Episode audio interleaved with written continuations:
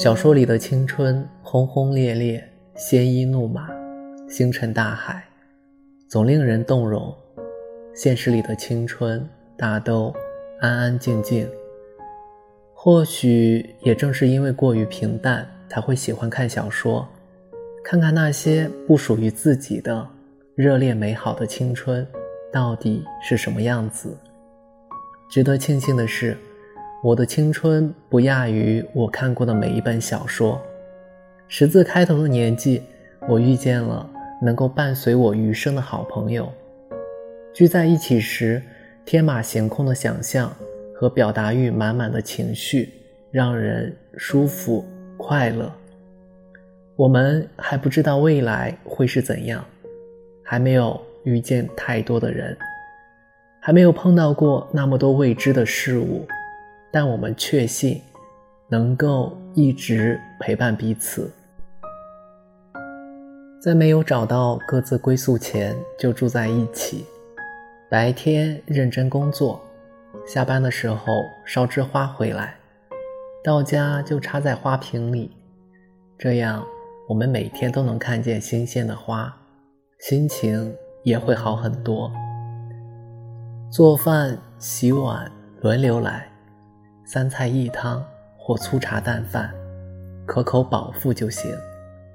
再养一猫一狗，看电影的时候就让它们趴在沙发上，困了就靠在彼此的肩上睡一会儿。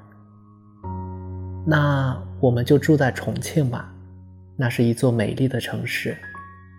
所有的疲惫都会随着嘉陵江的晚风消散。周末时。一起去做轻轨，吃火锅，学学拗口的重庆话，累了就停下来，去旅游，大理或青岛，我们一起去看看。闲聊时就回忆青春，那时候对未来的翘首以盼，值得怀念。那时候的夕阳很美，三三两两走在操场上的人，不知道。后来有没有走散？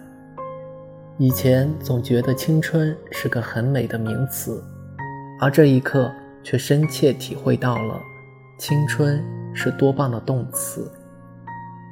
神明没收了人类的胆怯，这使少年们的青春轰轰烈烈。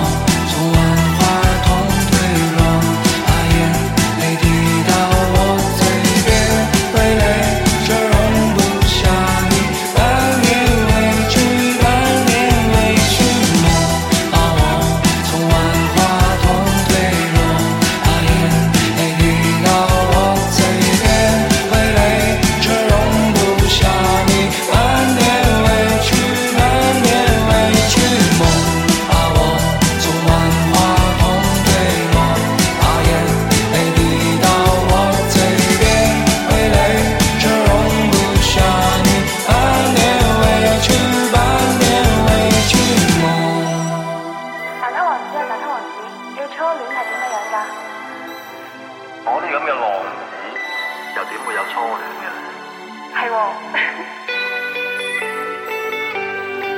得啦。